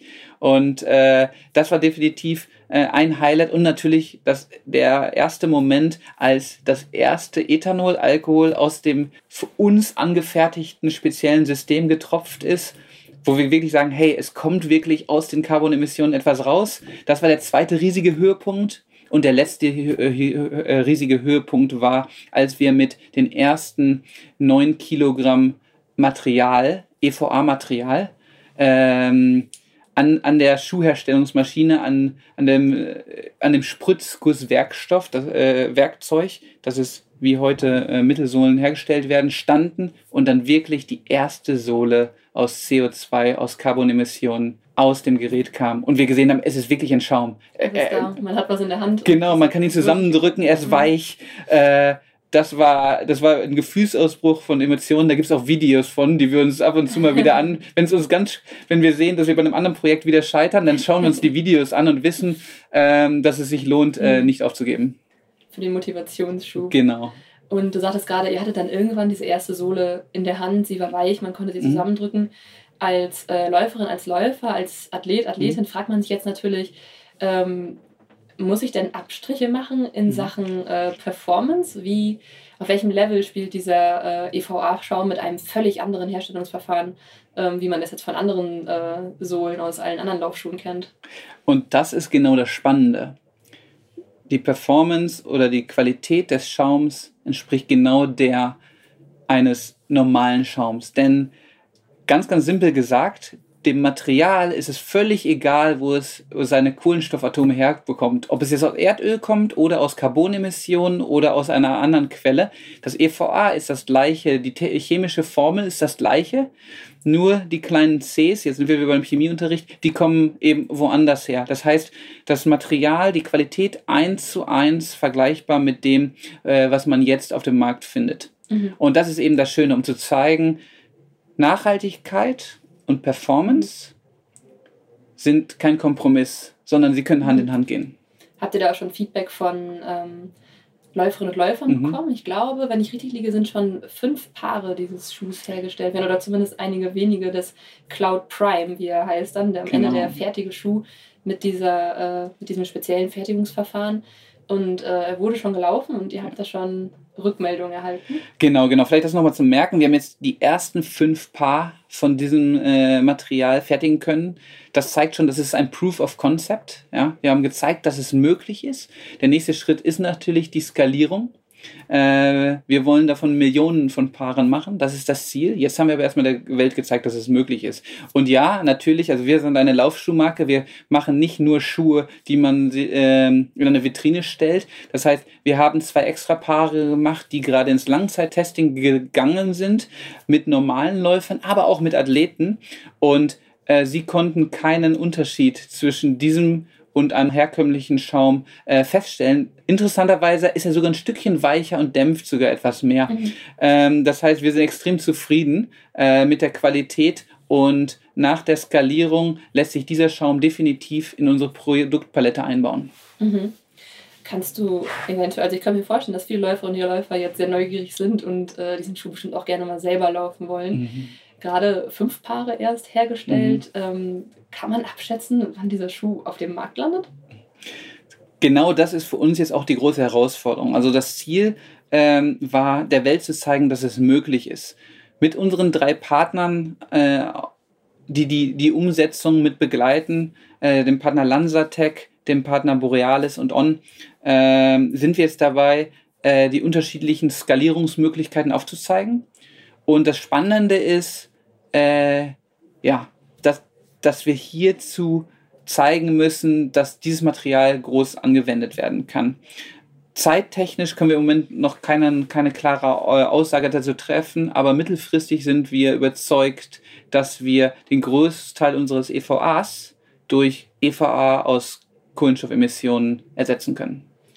Und besteht auch die Chance, andere äh, Teile des Laufschuhs, die auch aus Kunststoff mhm. bestehen, ähm, mit diesem Verfahren herzustellen und quasi den kompletten Schuh auf dieses Verfahren ja, genau. das, so weiterdenkt. das ist ein super Gedanke. Und beim Cloud Prime haben wir das auch schon gemacht. Der Cloud Prime hat das EVA, die Sohle ähm, aus Kohlenstoffemissionen äh, und das komplette Obermaterial. Das Polyester ist zum Teil auch Kohlenstoff äh, basiert und kommt aus CO2. Äh, das heißt, wir haben einen, mit einem weiteren Partner auch ein Polyester aus CO2 äh, gefertigt und sind auch mit dem in der, in der Skalierungsphase. Und unser Ziel ist es eben, möglichst viele Komponenten des Schuhs mhm. daraus zu machen. Das heißt, Schnürung, Garn, alles, was aus Polyester besteht und alles, was aus EVA besteht, da sehen wir sehr großes Potenzial und unsere, unser Forschungsteam geht aber auch noch in andere Richtungen. Was, was ist noch so möglich? Ja, das ist natürlich die große Frage, denn Clean Cloud oder Carbon äh, kohlenstoffemissionsbasierte Materialien ist einfach ein extrem spannender An, ähm, Ansatz, weil Emissionen haben wir mehr als genug. Genau, und wenn man jetzt so beim Thema Skalierung schon ist, beim Laufschuh selber ist ja noch einiges möglich, aber wenn man jetzt mal darüber nachdenkt, was besteht ja noch alles aus Plastik, dann fällt einem da ganz schön viel ein und ähm, ich denke, man ist äh, verzweifelt auf der Suche nach Lösungen nicht nur für den Laufschuh. Also da ähm, könnt ihr da absehen, wofür man mhm. dieses äh, Verfahren, was ihr da jetzt mhm. entwickelt habt, vielleicht sonst noch nutzen könnte, wirklich außerhalb der Laufschuhbranche? Ist das verwendbar für andere äh, Bereiche mhm. unseres Lebens, überall dort, wo Kunststoff ähm, hergestellt wird? Definitiv. Wir sind in äh, Kontakt mit unterschiedlichen Marken in der Industrie, aber auch außerhalb der Laufschuhindustrie. Ein Beispiel sind Matratzen die Automobilindustrie, alle diese Industrien nutzen auch EVA oder andere Kunststoffe, ähm, für die dieser Ansatz spannend ist. Und genau das ist auch wichtig, um letztendlich einen neuen Prozess zu skalieren. Ein Prozess, der bisher daraus besteht, dass wir Erdöl in Plastik umwandeln. Ja, das ist eine Industrie, die es ja seit Jahrzehnten gibt, die ist riesig. Um hier einen Paradigmenwechsel einzuleiten, das geht nur, wenn genug Nachfrage besteht. Mhm. Und die Nachfrage allein aus der Laufschuhindustrie ist, ist hier nicht genug. Das bedeutet, aus der Verpackungsindustrie, aus der Automobilindustrie, aus der Industrie, die äh, die Produkte für, den für das alltägliche Leben herstellen, ist ganz, ganz wichtig, dass wir äh, zusammenarbeiten, Nachfrage kreieren und somit den großen Chemieunternehmen zeigen, hey, es macht Sinn, diesen Prozess zu skalieren denn die Nachfrage nach nachhaltigen Materialien und kohlenstoffemissionenbasierten Materialien besteht. Und das ist auch unser, unser Ansatz. Auf der Laufbahn sind auch andere Laufschuhmarken und natürlich On sind wir alle Konkurrenten, aber im Bereich Nachhaltigkeit geht es nur als mhm. Team. Das heißt, nicht nur Marken untereinander müssen sich zusammenschließen, ähm, sondern auch mit, mit anderen Partnern aus anderen Industrien. Ein super Beispiel ist, dass wir gerade ein Projekt zum Recycling mit äh, Patagonia haben, mit ähm, Salomon, Puma ist dabei, Lululemon, wo es um das Thema äh, Recycling geht und hier eigentlich mehrere Brands oder mehrere Marken an einem Strang ziehen. Und das gleiche wollen wir auch für Clean Cloud ähm, erreichen, dass das Projekt auch außerhalb der Industrie äh, Aufmerksamkeit findet und wir somit den Paradigmenwechsel einleiten können. Es verbindet auch Wissen, kann ich mir vorstellen. Also, du hast ja am Anfang gesagt, ihr hattet diese Idee. Ähm, wahrscheinlich bei euch, bei On, äh, wären nicht die Ressourcen da gewesen, das äh, Projekt Wirklichkeit zu machen. Da äh, waren die Partner nötig und es ist super toll, dass ihr sie gefunden habt, weil ich würde sagen, das ist wirklich ein sehr, sehr spannendes äh, Konzept mit ganz, ganz viel Luft nach oben. Wir haben gerade über die Skalierung äh, gesprochen und ich denke, äh, das ist ein ganz guter Schluss für unser Gespräch. Mhm. Wir dürfen wirklich sehr gespannt sein, sowohl auf den Cloud Prime, auf den Schuh selber, mhm. als auch auf den Weg, den äh, die Clean Clouds als Projekt jetzt gehen werden und ähm, ja, was da noch alles so möglich ist. Und vielleicht noch ganz kurz als Abschluss, bist du den Schuh schon gelaufen? Hattest du den schon mal am Fuß?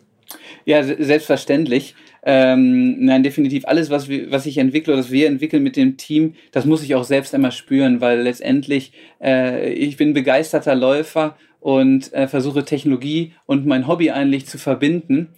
Und ähm, darum muss ich natürlich selbst beurteilen können, ob eine Idee funktioniert oder nicht, letztendlich in einem finalen Produkt. Ja, super. Dann würde ich sagen, wir bleiben geduldig und neugierig. Und ich danke dir ganz herzlich, lieber Nils, für das Gespräch. Vielen, vielen Dank. Schön, dass ich da sein durfte. Als nächstes haben wir hier in unserem kleinen Kämmerlein neben der Laufsymposiumsbühne Sebastian Bär zu Gast von Joe Nimble.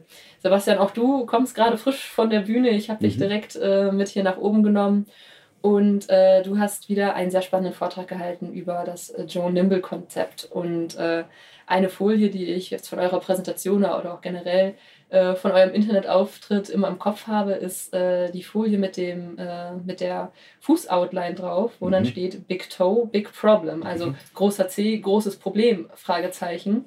Und das ist eigentlich so ein bisschen euer Grundkonzept. Kannst du noch mal kurz erläutern, warum der große C, also ausgerechnet der große C, mhm. eigentlich so ein ganz unscheinbares Körperteil bei euch und bei euren Schuhen so eine große Rolle spielt? Mhm, gerne, ja. Also ähm, vielen Dank, dass ich hier sein darf. Hanna, ich freue mich äh, und ähm, das ist richtig. Bei uns äh, bei Joe Nimble dreht sich ähm, seit 40 Jahren mittlerweile im Unternehmen generell alles um die Zehenfreiheit. Und die, wir sind der Meinung als Brand, dass eigentlich alle Schuhe Zehenfreiheit haben sollten, weil wenn die Zehen vorne und speziell der große Zeh eingeschränkt wird, dann hat das für den Läufer im Speziellen äh, fatale Folgen, weil ich bei jedem Schritt mit dem zwei- bis dreifachen des Körpergewichtes beim Laufen auf dem Fuß äh, auftrete und mich auch abstoße. Und äh, in der Abstoßphase im Speziellen ist der große Zeh ganz wichtig. Und wenn der keinen Platz hat und durch symmetrisch geformte Schuhe, wie es nun mal bei fast allen Schuhen im Markt der Fall ist, äh, äh, keinen Platz hat, dann wird der große C tatsächlich für den Läufer zum großen Problem. Ähm, man hat es in verschiedenen Studien auch mal betrachtet, dass ähm, nur 40 Prozent der Läufer tatsächlich in Neutralläufer sind, die also gerade abrollen.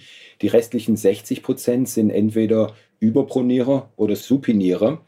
Und äh, die Mehrzahl davon sind tatsächlich Überpronierer. Und diese Überpronation kommt einfach daher, dass ich, ähm, äh, nachdem ich gelandet bin, ähm, äh, und da ist es egal, ob ich mit der Ferse lande, mit dem Mittelfuß lande oder mit dem Vorfuß lande, ich verlasse meinen Laufschritt immer gleich, nämlich über den Vorfuß. Und in dieser wichtigen Phase ähm, äh, des, des Laufzyklus, des Abstoßzyklus, rolle ich nun mal oder sollte über den großen C abrollen. Und wenn der nicht da ist, dann tendiere ich eben speziell in die Überpronation, ähm, weil der C strukturell und muskulär nicht da ist. Oder wenn ich dort eine Verletzung habe oder eine Entzündung aufgrund dieser Einengung, tendiert man äh, unterbewusst in eine Supination. Und deswegen ähm, haben wir bei John Nimble uns über die Zehnfreiheit hinaus äh, als Philosophie dem Thema des großen Cs ganz im Speziellen für Läufer gewidmet. Du sagst jetzt Supination und Überpronation ist ja erstmal schön und gut. Was können dann daraus denn für Probleme entstehen? Welche Laufverletzungen kann das äh, zur Folge haben? Ja, also bei ähm, der Supination, ähm, also verschiedene. Die Laufverletzungen sind vielfältig und die, die passieren typischerweise dann immer weiter oberhalb im Körper, also die kinetische Kette nach oben, Knöchel, Knie oder äh, Hüfte bis in den Rücken teilweise auch. Und man ähm, agiert hier oftmals mit Einlagen, die vielleicht auch eine Entzündung rausnehmen sollen. Das ist auch ein guter Weg meine Empfehlung an Läufer ist immer, Einlagen nicht permanent zu tragen, sondern immer nur kurzfristig, bis ich das akute Problem gelöst habe und dann den Fuß möglichst wieder natürlich arbeiten mhm. zu lassen. Aber bei der Supination typischerweise treten die Probleme eben mehr äh, an der äußeren Seite auf, äh, Läuferknie an der Außenseite oder ähnliches und bei ähm, der Überpronation eben durch das Einknicken äh, mehr an der Innenseite. Und ähm, äh, dann sind es eben die typischen Läuferbeschwerden, die, die in den Bereichen auftreten meistens in Knie oder dann eben auch in Richtung Hüfte. Aber mhm. Knie und unterhalb sind eigentlich dort, wo die häufigen, häufigsten äh, Läuferprobleme auftreten, die auf äh, der Basis zum Beispiel eines Halluxwinkels entstehen, weil man nicht richtig abrollt oder eine Fehlstellung im Fuß hat. Mhm. Aber auch, äh, wenn die Verletzung im Knie oder sogar in der Hüfte, das ist so weit weg vom großen Zeh. Und du bist mhm. ja auch gar nicht das erste Mal zu Gast im Podcast. Du hattest dich schon mal mit äh, meiner Kollegin mhm. Ela und zusammen mit äh, Lee Sexby über ähm, Biomechanik unterhalten. Und in diesem Podcast fiel der Satz, der fällt mir gerade dazu ein, der Fuß ist der, das Körperteil, was am weitesten weg vom Kopf ist. Mhm. Was sagst du denn, woran liegt das denn, dass so viele Läuferinnen und Läufer ähm, diese Verletzung nicht mit dem großen C in Verbindung bringen? Ähm, weil dieses Thema einfach nicht adressiert wird im Markt. Also wir haben gerade auch auf dem Symposium, ähm, hatte Lee Saxby eine interessante Slide äh, über den Elefanten im Raum. Ähm, ähm, man kann das auch vergleichen mit dem Märchen mit dem, des Kaisers neue Kleider.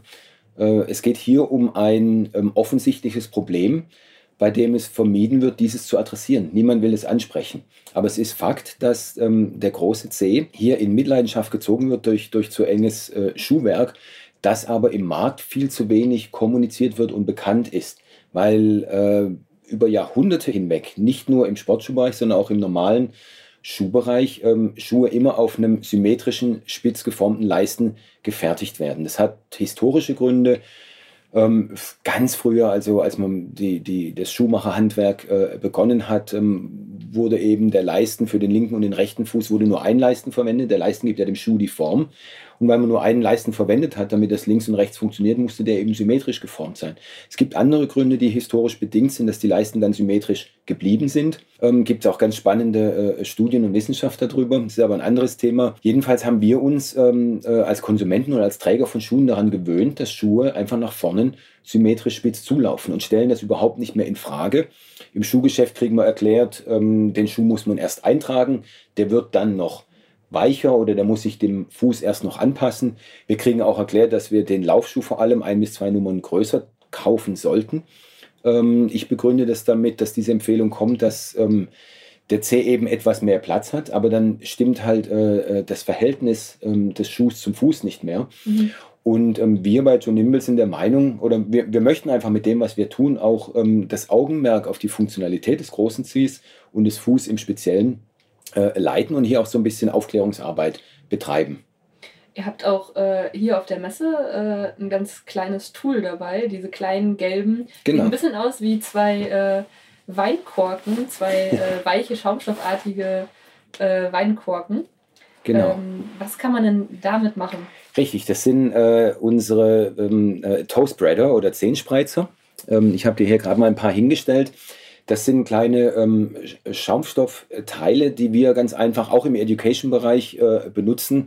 Zum einen, äh, dass wir empfehlen und sagen, wenn du die zwischen Großzehe und zweite Zehe äh, klemmst und dann mal versuchst, in deine normalen Schuhe reinzukommen und das nicht geht, dann solltest du dir die Frage stellen, ob das nicht biomechanischen, strukturellen ein Einfluss hat aufs Laufen, wenn du laufen gehst, aber auch im generellen Alltag, weil dein großer C sollte eigentlich eine gerade Ausstellung haben, also wirklich äh, der große C sollte stark und geradeaus nach vorn ausgerichtet sein. Und ähm, wenn du diese, diese Toastbreader zwischen erste und zweite Zehe klemmst, ähm, dann ist er wieder gerade ausgerichtet.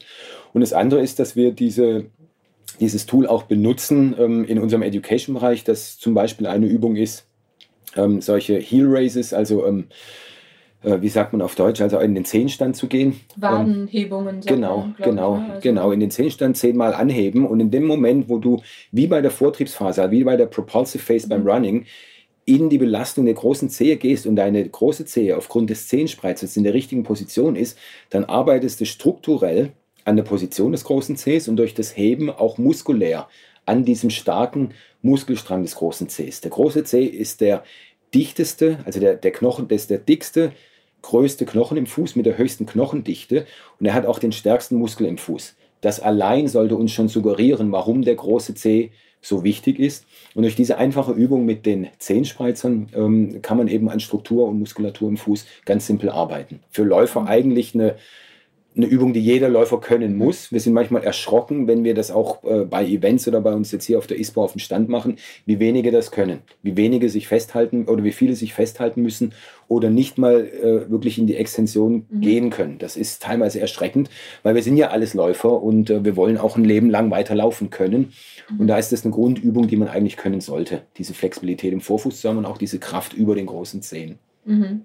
Ja, aber du hast ja gerade schon gesagt, äh, also diese kleinen äh, Tools, die hier vor mir liegen, sind wirklich nicht groß, aber ich glaube, viele Läuferinnen und Läufer, wenn man dann so in, in sein Laufschuhregal guckt, die passen, glaube ich, nicht in so viele Schuhe rein. Wie ist das denn, wenn ich jetzt mein ganzes Leben lang in, äh, ander, von, in Schuhen von anderen Laufschuhherstellern gelaufen bin, die äh, symmetrische Leisten haben? Ähm, kann ich direkt auf John Nimble Schuhe oder Schuhe mit breiter Zehenbox umsteigen? Oder muss mein großer Zeh sich da erstmal dran gewöhnen? Ist der Muskel gar nicht so richtig ja, ausgebildet? Das, ja, sehr gute Frage und die beschäftigt tatsächlich auch viele Läufer. Ähm, äh, das ist überhaupt kein Problem, umzusteigen. Ähm, natürlich ist dein großer Zeh nicht sofort da, weil wir mehr Platz bieten im Schuh, sondern er muss sich erstmal weiter zurückentwickeln. Dazu dienen auch diese Zehenspreize, die man dann im Schuh tragen kann, um einfach mit jedem Schritt eine Übung zu machen. Lee sagt immer, also Lee Saxby sagt immer, ähm, das, was wir erreichen wollen, ist für einen Läufer, der zum Beispiel 10.000 Schritte im Alltag normal geht, plus die Schritte im Laufen mit mhm. einem Zehenspreizer in einem Schuh mit Zehenfreiheit, sorgt ganz einfach dafür, dass du permanent an deinem Fuß arbeitest und mhm. diesen Prozess der Wiederherstellung der Fußstruktur beschleunigst. Das heißt, du kannst dreimal oder zweimal am Tag, einmal morgens, einmal abends, äh, dreimal zehn, zehn Wiederholungen machen oder eben permanent am Fuß arbeiten und dadurch beschleunigst du diesen Wiederherstellungsprozess der Fußstruktur, die am Anfang eben nicht gegeben ist. Aber was mhm. absolut passiert ist, dass äh, durch das Mehr an Platz im Schuh der große C definitiv wieder zurückkommt in seine Position. Ähm, das geht nicht über Nacht, da braucht man schon ein paar Wochen und Monate dafür, aber er kommt Schritt für Schritt und wir empfehlen halt diese Übungen, um diesen Prozess ein wenig zu beschleunigen. Mhm. Aber man muss da überhaupt keine Angst haben. Ähm, natürlich kann man ab dem, kann man sofort die Schuhe tragen und es hat überhaupt keine Nachteile. Das Schöne ist, bei unseren Schuhen mit Zehenfreiheit, mit unserem Fokus auf den großen C, äh, es gibt keine Nachteile, es gibt eigentlich nur Benefits. Die Zehenfreiheit hat immer nur Vorteile für mhm. den Träger. Und äh, eure Theorie, eure, euer Konzept, damit äh, sagt ihr, habt ihr wirklich den Weg gefunden, Laufverletzungen zu vermeiden oder sehr, sehr viele Laufverletzungen zu vermeiden. Sagt, das ist der goldene Weg. Wie erklärst du dir denn, dass, äh, dass so wenig Laufhersteller äh, Laufschuhhersteller bisher äh, aufgegriffen haben. Ja, also wir stellen fest im Markt, dass ähm, der Fokus eigentlich über die letzten drei Jahre immer auf Rückfußstabilität war. Das heißt, wir arbeiten Laufschuh, die ganze Branche, die ganze Industrie arbeitet daran, äh, über Pronationsstützen, Motion Control, äh, äh Fersendesign etc. Ähm, ähm, für Rückfußstabilität zu sorgen. Ähm, und wie ich vorhin schon mal erwähnt hatte, ähm, die wenigsten ähm, äh, definieren Stabilität über den Vorfuß in der Abrollphase. Und wir sind der Meinung, dass hier die Notwendigkeit besteht, einen Paradigmenwechsel auch in der Definition der Überpronation zu adressieren. Mhm. Wo findet Überpronation eigentlich statt? Im Rückfuß oder im Vorfuß? Das heißt, unsere Aufgabe liegt mit dabei, stärker den Fokus auf den Vorfuß zu lenken, weil da in der Vortriebsphase kommen wir in, in so ein ganz filigranes Gebilde des Fußes. Die Ferse ist ja ein mhm. ganz, ganz großer Knochen, ganz dicker Knochen. Und dann in der Abschlussphase komme ich, lastet auf einmal dieses ganze Körpergewicht, mehrfache Körpergewicht auf diesem filigranen Gebilde von Zehen und Knochen. Und dort, wenn dort Instabilität ist, dann hat es eben diesen Einfluss. Und das ist bisher nicht adressiert worden. Der Vorfußbereich und der große Zeh wird von der Industrie ignoriert, weil man industriell auf einer anderen Leistenform arbeitet, weil wir es als gegeben hinnehmen, dass äh, die Zehen vorne zusammenlaufen dass ich einen Schuh größer kaufen muss. Das sind alles solche Dinge, die nehmen wir mittlerweile als normal an, mhm. obwohl sie mehr als unnatürlich sind. Und ähm, ähm, ich wiederhole mich hier, ich weiß, aber es ist unsere Aufgabe nun mal, diesen Punkt zu adressieren und immer wieder darauf hinzuweisen, ähm, dass ähm, eigentlich jeder Schuh mit Zehnfalt konstruiert sein sollte. Mhm. Und wie ist deine Einschätzung? Wird dieser Paradigmenwechsel, wie du es gerade genannt hast, äh, stattfinden? Ich stelle tatsächlich fest, jetzt auch eben im Nachgang des Symposiums, ähm, äh, dass wir immer mehr Zuspruch und Zusprache erhalten. Also auch gestern äh, auf der ISPO hatten wir einen Megatag bei uns am Stand. Viele verstehen unser Konzept. Die Arbeit, die wir leisten, ähm, wird angenommen im mhm. Markt und Läufer verstehen es langsam. Wir sind ja seit 40 Jahren im Markt und vor 40 Jahren ähm, äh, damals noch mit unserer konservativeren äh, Linie waren wir natürlich völlig in der Nische, weil es einfach vom Kopf her, vom Konsumenten und vom Träger noch überhaupt nicht verstanden wurde, warum Schuhe so aussehen sollten. Man hat es einfach äh, nicht verstehen wollen und die Brücke, konnte nicht geschlagen werden. Heute, ähm, äh, Jahrzehnte später, sind die Konsumenten viel weiter und es wird auch viel mehr akzeptiert, dass auch kleinere Brands wie wir sind, äh, hier einen Beitrag zur Verletzungsvermeidung ähm, ähm, bringen können. Und ähm, äh, das, was ich hier erzähle, ist ja kein Rocket Science, sondern es ist eigentlich eine ganz logische und ganz normale Sache. Und ähm, deswegen haben wir da natürlich auch diese Leidenschaft und den Drang, das Thema ähm, Läufern zugänglich zu machen, ähm, um diesen Benefit ähm, bieten zu können. Mhm. Und du bist eigentlich schon dein ganzes Leben lang äh, mit der Zehenfreiheit gelaufen. Du bist auch in den USA Richtig. schon äh, mhm. Cross-Country mit den genau. gelaufen ich war, und hast da ja. vielleicht ein paar schräge Blicke auch. Ja, ja, ich habe ähm, das, das, hab vor auf der Bühne festgestellt, das liegt schon, glaube ich, jetzt mittlerweile 35 Jahre zurück. Da war ich als Austauschschüler zwei Jahre in den USA. Ähm, man hat mich äh, damals, als ich auf die Highschool gekommen bin, haben alle gesagt, äh, egal welchen Sport du wählst, mach nicht Cross Country.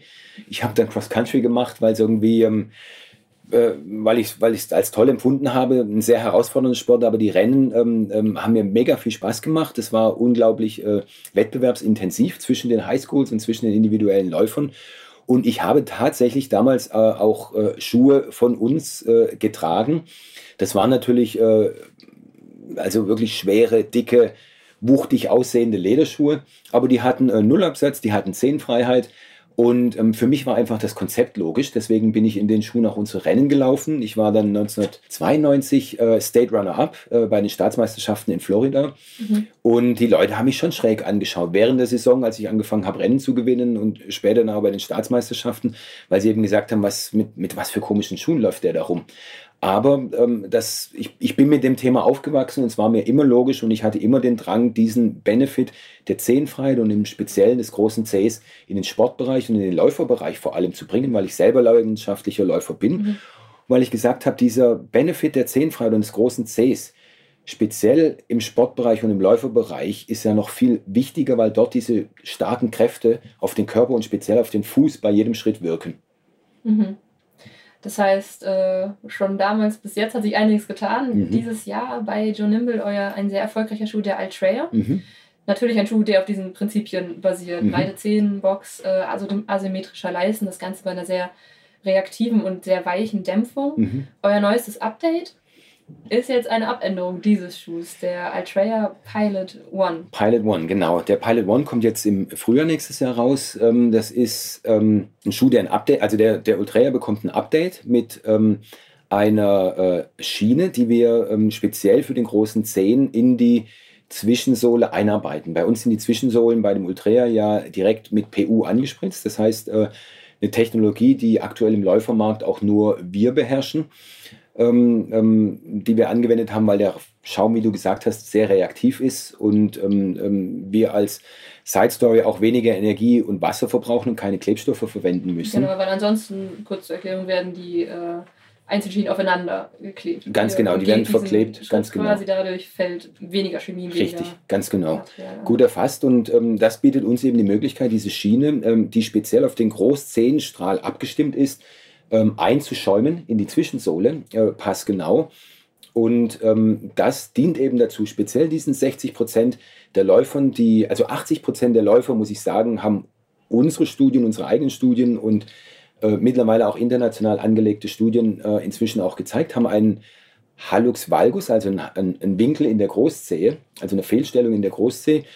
Ähm, und ähm, von diesen 80 Prozent ähm, tendieren dann eben 60 Prozent in eine alternative Gangart oder Laufart, nämlich in die Überpronation oder Supination. Und um diesen 60 Prozent zu helfen, haben wir den Toe Pilot entwickelt. Das ist diese Schiene in der Zwischensohle eingeschäumt, die dafür sorgt, dass äh, die Schwäche im Vorfuß stabilisiert wird, dass äh, der Schmerzbereich äh, entlastet wird und dass ähm, äh, äh, die, die, die Schwachstelle im Vorfuß unterstützt wird, sodass äh, der große C in der Vortriebsphase im Abrollen einfach die Unterstützung findet und ermutigt wird, wieder seine natürliche Position einzunehmen und natürlich abzustoßen. Auch das ist etwas, was nicht über Nacht passiert, aber wir bieten einfach äh, über, diese, über diesen Toe-Pilot äh, die Möglichkeit, die Kraft, die am Anfang noch fehlt, über diese Unterstützung äh, zu bieten, sodass man ähm, sodass, sodass das Gehirn dem Fuß wieder den, vor allem den großen Zeh den Impuls gibt, über die mhm. Großzehe abzurollen und in der Kombination mit der Zehenfreiheit strukturell sich wieder verändert und muskulär dann wieder aufgebaut wird. Mhm. Also gleiche, gleiche äh, Grundprinzipien wie beim Ultraya, Mhm. plus ein bisschen mehr Unterstützung für Läufer, die zum Beispiel mit dem Hallux valgus Probleme haben. Woran ähm, erkenne ich denn vielleicht überhaupt, wenn ich da mir jetzt gar nicht so sicher bin, ob ich äh, eine Fehlstellung habe, ob Mhm. ich zum Beispiel vielleicht auch Probleme mit dem Hallux valgus habe? Gibt es da bei Joe Nimble Ressourcen, wie ich das vielleicht überhaupt herausfinden kann, wenn Absolut. ich äh, jetzt vielleicht noch gar keine Laufanalyse irgendwo schon mal gemacht habe? Genau, ja. Also wir haben tatsächlich während ähm, äh, des Lockdowns äh, eine App entwickelt, mit der man seinen Fuß scannen kann mit dem iPhone. Ähm, das ist die Joe Nimble App, die ist einfach unter Joe Nimble im App Store äh, von Apple ähm, auffindbar. Und mit dieser App kann man mit dem iPhone, im Moment nur für iOS, ähm, seinen Fuß scannen. Wir haben es damals entwickelt, weil das die äh, Größe, weil man die Schuhgröße feststellen kann, aber gleichzeitig äh, misst die App tatsächlich den Halluxwinkel. Das kostet nichts und das ist hochspannend, finde ich, weil die meisten sind sich dessen gar nicht bewusst. Mhm. Und wir haben da auch schon viele Überraschungen erlebt, ähm, äh, wenn die Leute dann ähm, wirklich auf dem Handy sehen, hoch, ich habe, manche haben einen zweistelligen Halluxwinkel, der also wirklich bis zu minus 12, 15, 18 Grad geht. Mhm. Und ähm, das ist auch unsere Intention, einfach mal dieses Bewusstsein auf den großen Zeh, auf den Fuß zu lenken und zu sagen, Leute, dieses Problem muss adressiert werden. Mhm. Also das ist, das ist ein Tool, was wir entwickelt haben. Hier auf der ISPO haben wir einen Fußscanner am Stand, wo wir den Service direkt bei uns am Stand anbieten. Und wie gesagt, die Toe Spreader, ähm, die man auch bei uns bestellen kann, ähm, die ermöglichen es einfach auch hier mal äh, ähm, äh, zwischen die Zehen zu klemmen und zu gucken, Mensch, ähm, wie sieht es eigentlich da aus? Ist das einfach oder ist es, merke ich, dass da einfach sehr, sehr viel Druck Mhm. existiert und äh, dass ich da vielleicht strukturell an meinen, an meinen äh, Zehen arbeiten sollte. Mhm. Also insgesamt ein großes Umdenken, was, Mhm. äh, wenn es nach euch ginge, möglichst schnell stattfindet oder um möglichst viele glückliche Läuferinnen und Läufer, verletzungsfreie Läufe zu ermöglichen. Ähm, was ist denn bei Joe Nimble äh, noch in der Zukunft möglich? Habt ihr da äh, Wünsche, Gedanken für die Zukunft, was noch passieren könnte, speziell bei euch? Ja, wir sind ja ähm, äh, ständig quasi in der Weiterentwicklung. Ähm, wir sind gerade dabei, ein ähm, Ambassador-Team aufzubauen mit Läufern aus der ganzen Welt. Team Run Above Reason. Da haben wir Läufer aus Portugal, Brasilien, äh, äh, aus dem deutschsprachigen Raum, die ähm, ähm, leidenschaftliche Läufer sind und die ihr ihr Hobby oder teilweise sind es halbprofessionelle oder professionelle Läufer eben ein Leben lang ausüben möchten. Und die inspirieren uns immer wieder zu Neuerungen, weil sie sagen, Mensch, hier bräuchte ich noch eine Verbesserung oder dort liegt mein Anspruch. Und ähm, im Moment haben wir uns auf den Road-Bereich konzentriert mit dem Ultraya. Dann kommt im Frühjahr ähm, der Pilot One und natürlich geht es in anderen Bereichen für uns in der Entwicklung auch weiter.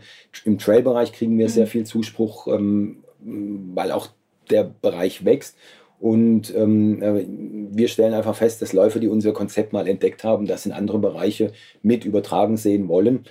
Und äh, wir werden aber darüber hinaus auch noch äh, an unseren Education Tools und Möglichkeiten arbeiten. Da wird es im nächsten Jahr auch einiges, äh, einiges an Neuigkeiten für Läufern geben. Das war eigentlich mit den, mit den Toe-Spreadern jetzt mal nur so ein kleiner Sneak Preview. Mhm. Wir sind gerade dabei, ein Recycling-Konzept zu erarbeiten, dass wir auch Schuhe zurücknehmen, diese Schuhe äh, schreddern lassen, recyceln und aus dem recycelten oder aus dem, aus dem geschredderten Granulat tatsächlich diese Hilfsmittel, die wir im Mhm. Education-Bereich dann anwenden, daraus wieder herzustellen. Mhm. Das heißt, aus Schuhen ganz andere Elemente machen, die aber auch dem Läufer wieder nützlich sind. Okay. Also du siehst, ist eine Menge in der Pipeline. viel- Genau. Schon viel gemacht, aber immer noch viel äh, Mhm. zu machen. Mhm.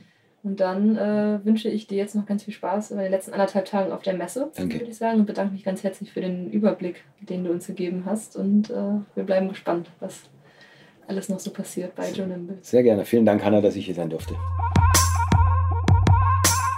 So, das waren doch schon so einige Nachrichten und Innovationen rund ums Thema Laufen, oder?